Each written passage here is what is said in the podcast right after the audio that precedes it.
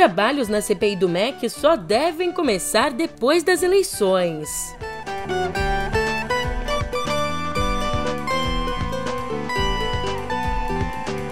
E Daniela Marques toma posse na presidência da Caixa.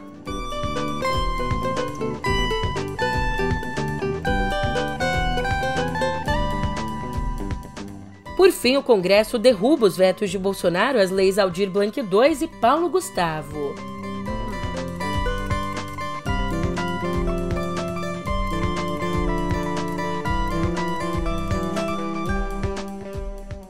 Um ótimo dia, uma ótima tarde, uma ótima noite para você. Eu sou a Julia Kek e vem cá, como é que você tá, hein? Quarta-feira, 6 de julho e, como diria o Chorão, dias de luta, dias de glória. É, ao que parece, depois de tanto penar, os dias de glória chegaram ao Palácio do Planalto. Pelo menos por enquanto. Eu já te explico essa história direitinho no pé do ouvido. História, nossas histórias, dias de luta, dias de glória.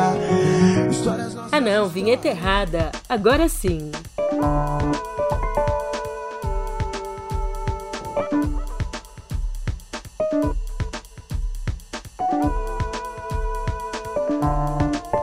O presidente Jair Bolsonaro pode falar a asneira que for, mas não pode reclamar do dia de ontem. Nessa terça, ele teve duas vitórias importantes no Congresso, vitórias que podem inclusive refletir na corrida eleitoral.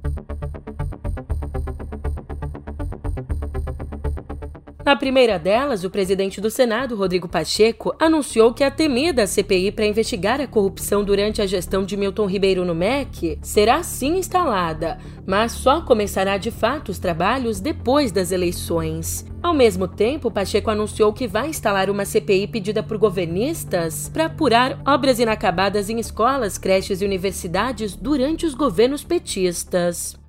As CPIs serão instaladas no momento oportuno pelo Senado Federal. No entanto, os líderes, repito, em maciça maioria, entendem que essas indicações dos membros e a consequente instalação das comissões parlamentares de inquérito devem acontecer após as eleições. Isso permitirá que todos os senadores possam igualmente participar das cinco comissões parlamentares de inquérito.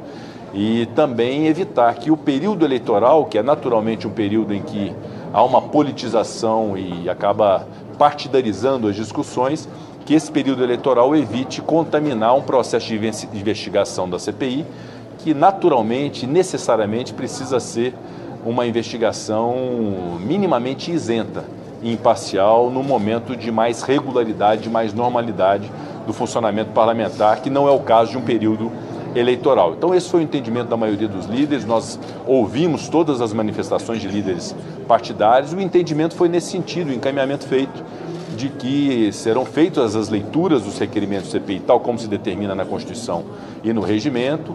Ah, os blocos dos partidos políticos serão instados a fazer as indicações das cinco comissões parlamentares de inquérito e os líderes partidários compreendem que essas indicações devem se dar para a instalação das comissões parlamentares de inquérito após o período eleitoral. Daí você imagina, revoltada, furiosa, a oposição ameaça recorrer ao Supremo Tribunal Federal para forçar o início das investigações. Os parlamentares afirmam que a situação é bem parecida com a CPI da pandemia, que só foi instalada por Pacheco depois de uma determinação do STF. Só que, por mais que os juristas reconheçam que a jurisprudência se aplica nesse caso, eles avaliam que a proximidade das eleições e as tensões elevadas entre o Planalto e o Judiciário possam levar o STF a se esquivar, a não se envolver nessa disputa. Já no executivo, no executivo, a decisão de Pacheco foi recebida com festa. O vice-presidente Hamilton Mourão disse que o adiamento das investigações foi excelente e sábio. Uma opinião que, claro, é compartilhada por ministros. Quem diria os anticorrupção animados com adiamento de investigações? Oh, quanta integridade! Enquanto isso, para a gente completar aqui, deitando e rolando, a defesa do pastor e ex-ministro Milton Ribeiro pediu que o STF anule a investigação sobre o suposto balcão de negócios montado no MEC por dois outros pastores durante a gestão dele. Os advogados alegam que o inquérito se baseia numa gravação clandestina, referindo-se àquela conversa em que Milton Ribeiro confirmava a prioridade na liberação de verbas a amigos do pastor Gilmar, e também na qual dizia ser essa uma orientação de Bolsonaro.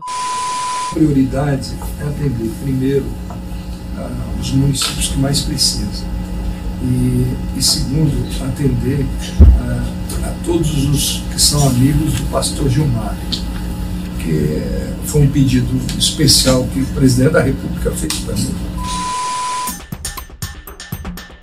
E se ali no Senado a vitória foi o atraso, o atraso na instalação da CPI, na Câmara a vitória foi mesmo a aceleração.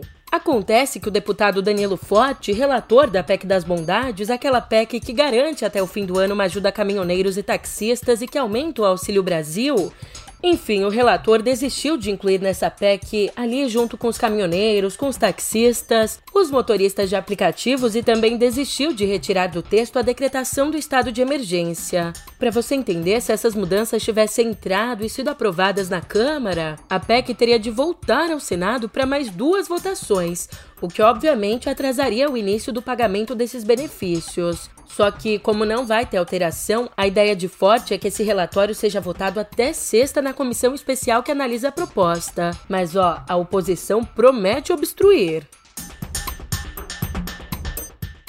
Indo a outro caso, depois de todas aquelas denúncias horríveis de assédio sexual que derrubaram Pedro Guimarães da presidência da Caixa Econômica Federal, a Daniela Marques, a nova presidente, tomou posse ontem dizendo que deve afastar até 26 consultores que formavam o núcleo de comando de Guimarães. Só que, ali na posse, a Daniela ressaltou que eles não serão afastados necessariamente por conta do episódio, mas que esse é um movimento natural de cada gestão. Ah, os afastamentos são públicos, então, como é de conhecimento, e de acordo com a governança do banco, sempre respeitando a governança do banco, dois vice-presidentes uh, pediram afastamento. Uh, o primeiro na sexta-feira, ontem, o, o segundo comigo ontem. Existia um grupo de pessoas diretamente ligadas ao gabinete da presidência.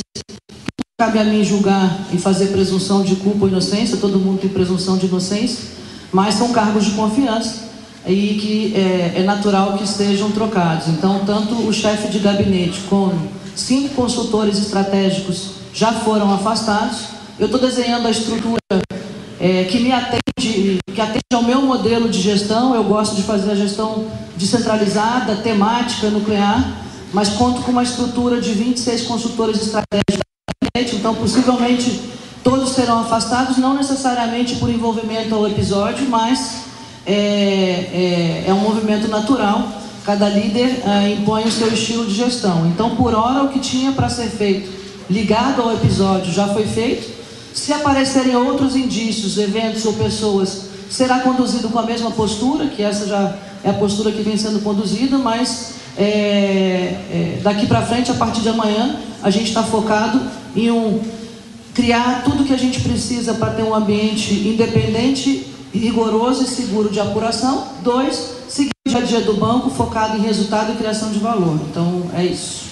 Obrigada. E quem esteve ali presente na posse foi Bolsonaro, que negou que a mudança fosse um novo começo na Caixa. Além disso, como de praxe, ele atacou o STF, elogiou Daniela Marques e afirmou que é difícil ver uma mulher na economia.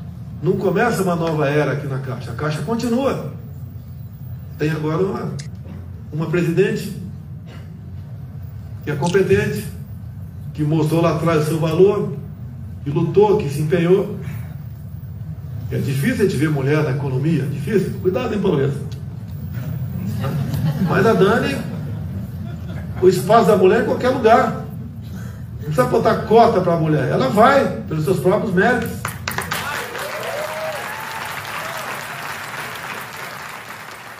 E ainda conversando sobre o caso da Caixa, escuta só.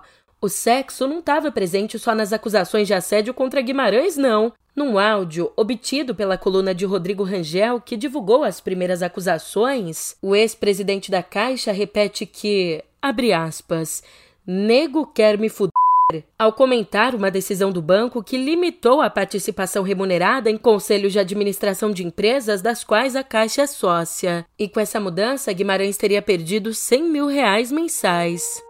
Para me desgastar, isso é para me desgastar. Que pariu. Eu vou devolver o dinheiro. Faz a conta, entendeu, Celso? Tem que fazer a conta e tem que fazer a conta que doa mais no meu bolso. Ou seja, assumir os, os eu ganho menos. Que pariu. Isso é tão ridículo, cara. Me mato de trabalhar, tenho um filho da cara da 15 pra nem foder. Aliás, enquanto alguns saem de cena, outros devem oficializar a entrada em campo. No próximo sábado, o ex-governador de São Paulo, Márcio França, deve aproveitar o evento em Diadema com o ex-presidente Lula para formalizar a candidatura ao Senado e também selar o apoio ao petista Fernando Haddad na disputa pelo governo. Aos aliados, o ex-governador justificou a decisão lembrando que Haddad lidera as pesquisas de intenção de voto. Só que, por outro lado, como revela o painel, Márcio França não conseguiu atrair o partido dele, o PSD, para essa aliança. Em uma reunião marcada para hoje, o líder da legenda, Gilberto Kassab, deve dizer a Márcio França que o PSD vai apoiar o bolsonarista Tarcísio Freitas em troca do posto de vice na chapa. E você já tá sabendo dessa? No novíssimo episódio do Conversas com o Meio, o ex-senador Eduardo Suplicy explica o que, que é essa tal de renda básica universal que ele tanto fala e também analisa o porquê de uma ideia tão bem aceita não ser implementada. Ah, e aqui Suplicy também comenta o desentendimento recente que teve com o ex-ministro Aloysio Mercadante. O episódio já tá no YouTube do Meio.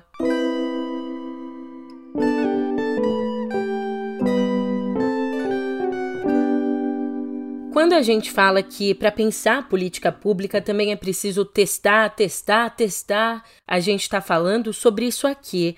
Em São Paulo, nos últimos 12 meses, caiu 80% o número de mortes cometidas por policiais militares. E não caiu à toa, não. Nós tivemos essa queda depois da instalação de câmeras nos uniformes da PM.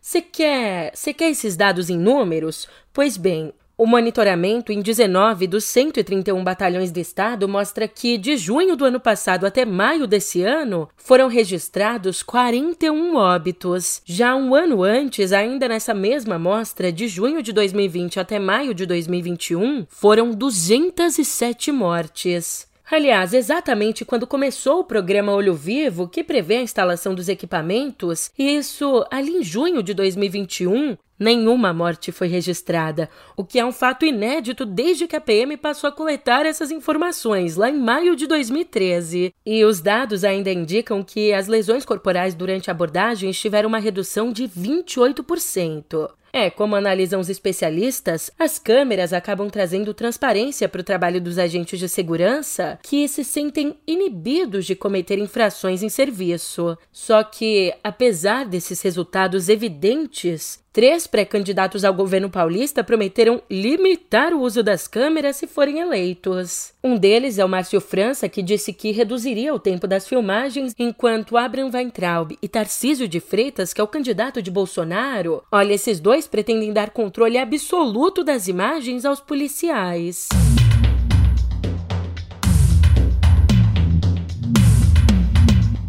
Outro levantamento por aqui, e agora um levantamento feito pela Associação Brasileira de ONGs, que concluiu que as organizações da sociedade civil que atuam em defesa ambiental e também aquelas que atuam em defesa da identidade de gênero e da sexualidade são as mais atacadas pelo governo Bolsonaro. Participaram dessa pesquisa 135 entidades ligadas à BONG e o resultado foi apresentado ontem em um evento da ONU, lá em Nova York. Segundo o documento, a gestão do atual presidente tem trabalhado para atingir a reputação e para atingir a credibilidade das ONGs, além de lançar mão de medidas administrativas para dificultar a captação de recursos e doações vindas de fora do país. E o levantamento também lembra que essa política de ataque é adotada desde o primeiro dia de mandato, quando foi instituído ali no comecinho via medida provisória que o monitoramento e supervisão dessas organizações caberia ao Poder Executivo.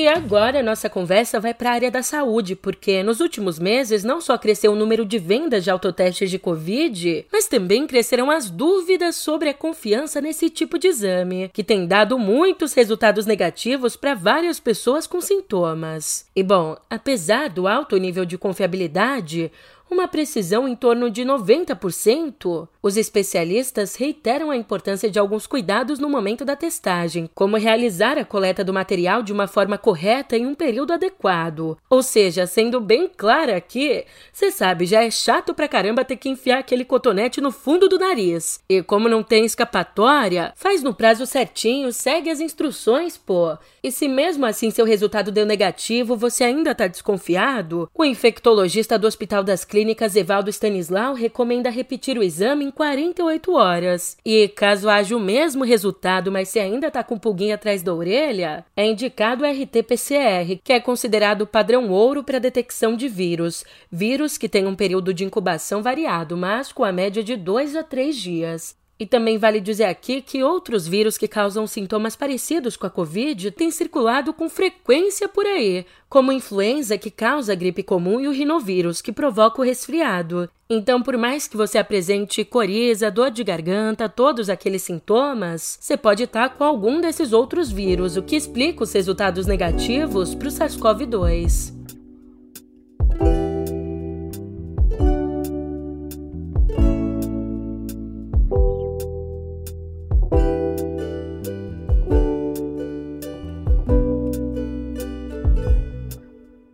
Depois de um acordo com o governo, ontem o Congresso derrubou os vetos do presidente Jair Bolsonaro a duas leis que destinam recursos ao setor de cultura. A primeira delas, a Lei Aldir Blanc II, que garante um repasse anual de 3 bilhões a estados e municípios para investimentos em cultura, ela foi reinstituída com o voto de 414 deputados e 69 senadores. Já a segunda lei que a gente fala aqui, a Lei Paulo Gustavo, destina 3 bilhões e 860 milhões também a estados e municípios, só que para mitigar os efeitos da pandemia no setor. E essa teve 356 votos de deputados e 66 de senadores. E artistas, produtores e secretários de cultura foram até Brasília pressionar pela derrubada dos vetos. Aliás, Vera Fischer, Babu Santana e Letícia Spiller estão entre os nomes que deram as caras por lá. Estamos aqui pelo reconhecimento de que, sem o compromisso político com o direito à cultura e à arte, o nosso país e o nosso povo estão em risco. Esperamos que as senhoras e os senhores, representantes do povo brasileiro, nesta casa, cientes disso, façam a sua parte. Como você falou assim, eu falo, mãe, eu vou ser artista. Meu Deus do céu. Não é possível. Meus amigos riam de mim. Meus amigos riam de mim. E quando eu, eu, eu virei uma situação, quando eu, tava, quando eu vi que eu não sabia fazer mais nada, porque a gente está falando aqui, nós temos aqui atrizes e atores, mas eu comecei para me sustentar como cenógrafo, por exemplo. Então, o teatro tem, tem marceneiro, tem eletricista, tem motorista, tem faxineiro, que também fazem parte desse mercado da cultura. E, e, e ali eu comecei porque parecia ser mais plausível, né? Sem contar das outras pautas de ser, periférico, de ser preto. Então, é, foi muito importante ter o Nós do Morro, e foi muito importante para Nós do Morro ter essas políticas públicas de incentivo à cultura. Defender um setor que tem enorme credibilidade, que é um setor eficaz, competente como a cultura. Né? A cultura gera em torno de 6 milhões de empregos ou mais, um PIB de mais de 170 bilhões de reais. Guardei esse número porque eu acho que nesse momento trazer os números é importante para deputados e senadores se conscientizarem da importância da derrubada desses vetos.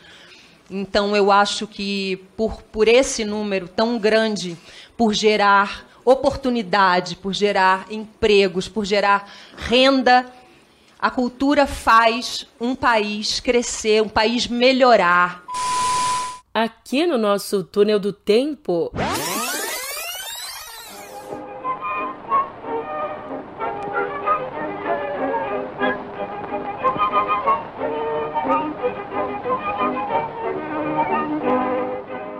Em Em 18 de novembro de 1928, o desenho animado Steamboat Willie, do Walt Disney, ou abrasileirando do Walt Disney, fez história e fez história primeiro pela maestria com que combinava ação na tela com áudio. Áudio que foi introduzido no cinema só dois anos antes. E segundo, fez história por apresentar ao mundo ninguém mais, ninguém menos que o Camundongo Mickey. Mas os 95 anos do filme, que vão ser comemorados no ano que vem, eles não são lá um motivo de festa na Disney. Isso porque, de acordo com a lei americana, esse é o prazo para que uma obra artística entre em domínio público. Daí, ao longo dos anos, é claro que a Disney até tentou usar o poder econômico que tem para conseguir sucessivas extensões desse prazo. Mas agora, a oposição da empresa a leis homofóbicas na Flórida deve dificultar essa manobra.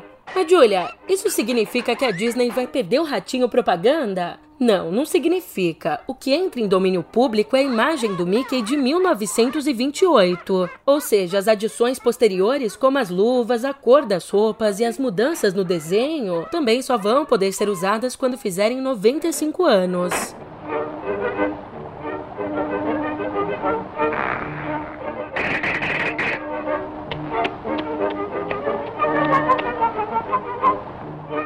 E quer uma curiosidade que não vai agregar em nada na sua vida? Você sabia que eu já trabalhei no buffet infantil onde eu tinha que interpretar um Mickey ali no teatrinho? É, a gente faz um pouco de tudo nessa vida. Aliás, uhul, eu sou o Mickey Mouse. Brincadeira, eu sou a Julia Keck e esse é o No Pé do Ouvido, por isso eu te falo que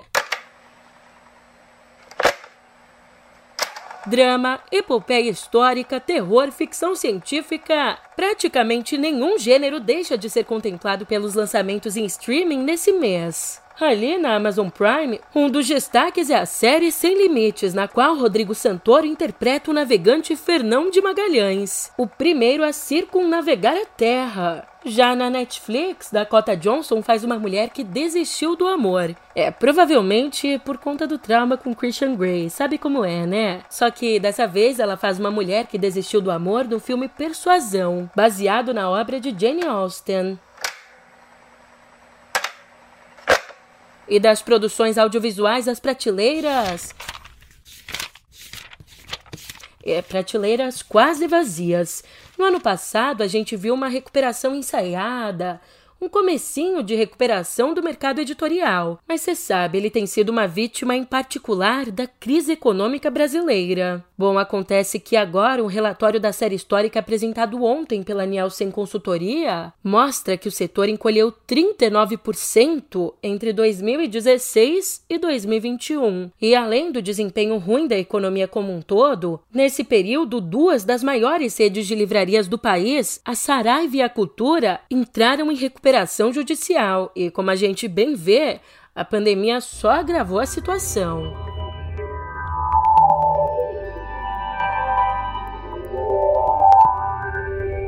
Aqui em Cotidiano Digital você fica sabendo que o Twitter entrou com um processo contra o governo da Índia por abuso de poder contra a plataforma. Aqui o objetivo da rede social é contestar algumas ordens de retirada de publicações. E entre os tweets e perfis que constavam ali na lista para exclusão, muitos denunciavam algumas políticas do governo indiano e criticavam o primeiro-ministro Narendra Modi. Mas veja só, a tensão entre o Twitter e o governo da Índia não é de hoje, não. Já se arrasta há bastante tempo. Desde o ano passado, uma lei no país voltada às redes sociais obriga as empresas a identificarem usuários em casos de mensagens específicas, o que o Twitter considera como uma forma de intimidação e ameaça à liberdade de expressão dos usuários. E com o passar dos anos, não foram só os computadores que mudaram a sua tecnologia, mas os acessórios deles também tiveram que acompanhar essa evolução. Mas vem cá, o que acontece quando a gente prefere o mais antigo ao mais moderno? E quem responde essa pergunta são os jornalistas Pedro Doria e Cora Ronay no novo episódio de Pedro e Cora, uma conversa sobre teclado, suas diferentes formas de personalização e como isso é um reflexo da personalidade dos donos. Ficou interessado? O episódio já tá lá no YouTube do meio. E por agora, por agora o nosso episódio vai chegando ao fim, mas você sabe, já já a gente se encontra por aqui. Até mais!